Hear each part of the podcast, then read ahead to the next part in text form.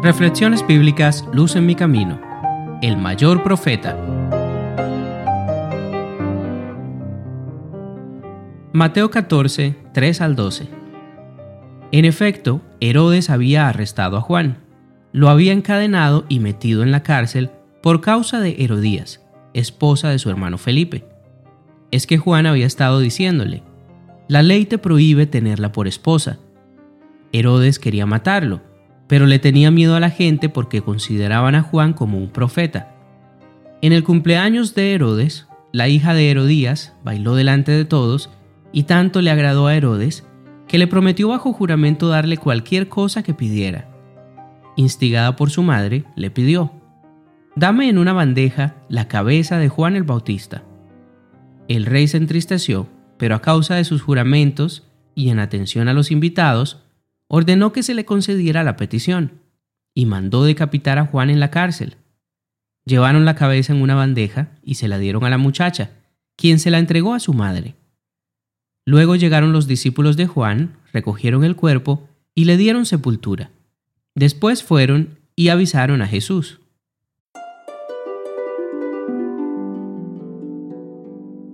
Juan el Bautista había sido el primero en predicar el reino de los cielos, y fue también el primero en sufrir por el Evangelio de Cristo.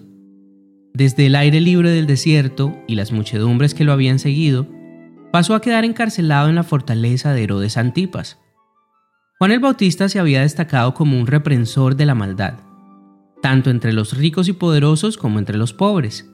Había tenido el valor de hacer frente al rey Herodes y reprocharle claramente su pecado, y no le importó su propia vida con tal de cumplir la obra que Dios le había mandado.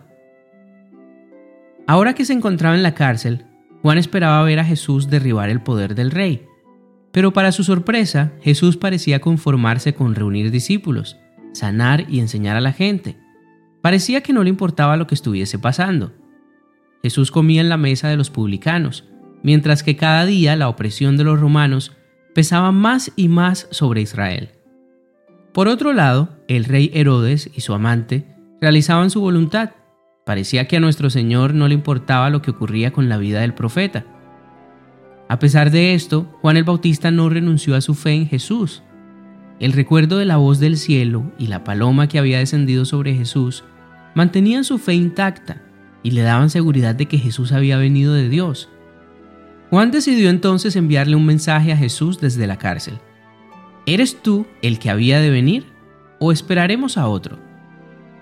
Jesús no le respondió a los mensajeros inmediatamente, sino que empezó a sanar a los enfermos que tenía a su alrededor y después les respondió, Id y haced saber a Juan lo que habéis visto y oído.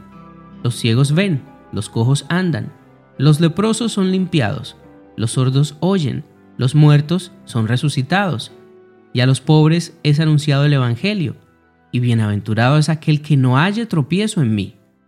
Lucas 7, 22 y 23. Jesús quería que Juan entendiera que su obra no era realizada con el poder de las armas o conquistando imperios, sino hablando a los corazones de los hombres por una vida de misericordia y de sacrificio. El ministerio de Juan era muy diferente al de Jesús. Él nunca realizó milagros o señales. Juan solo se dedicó a predicar las verdades del Evangelio y a llamar al pueblo al arrepentimiento. Marcos 6, 20 dice, Herodes temía a Juan, sabiendo que era varón justo y santo, y le guardaba a salvo, y oyéndole se quedaba muy perplejo, pero le escuchaba de buena gana. Así que Herodes creía en Juan. Él tenía en su mente la idea de que Juan era un profeta de Dios que predicaba la verdad. Por eso al comienzo de su ministerio lo protegió e impidió que Juan fuese perseguido. Pero cuando Juan le recriminó sus pecados, lo llevó a la cárcel. Esto demuestra que Herodes solo creía en Dios como una idea y no una realidad. En su riqueza llevaba una vida alejada de Dios para él, la predicación de Juan el Bautista no era más que un entretenimiento, uno más de muchos predicadores. Bien dijo Jesús, por sus frutos los conoceréis. No tiene ningún sentido ostentar conocer de Dios si en la vida real no practicamos lo que decimos creer. Además de esto, Herodes se encontraba embotado frente a esta joven. Su belleza, el lujurioso baile y el licor Eran la oportunidad perfecta que el enemigo necesitaba para acabar con la vida de Juan, y así lo hizo. Hoy quiero invitarte a meditar en el carácter que Dios le dio a Juan. El profeta estuvo dispuesto a ir hasta la muerte por obedecer la voluntad de Dios y llamar al pueblo a vivir una vida diferente, una vida lejos del pecado. Así que pídele a Dios cada día que te ayude a ser como lo fueron sus profetas en el pasado, hombres y mujeres fieles, dispuestos a vivir por Jesús, personas que recibirán una gran recompensa cuando regrese nuestro Señor. No olvides que Dios desea que tú también recibas la misma recompensa. Luz en mi camino es un podcast de Oíd Ministerio Cristiano, producido por Fe.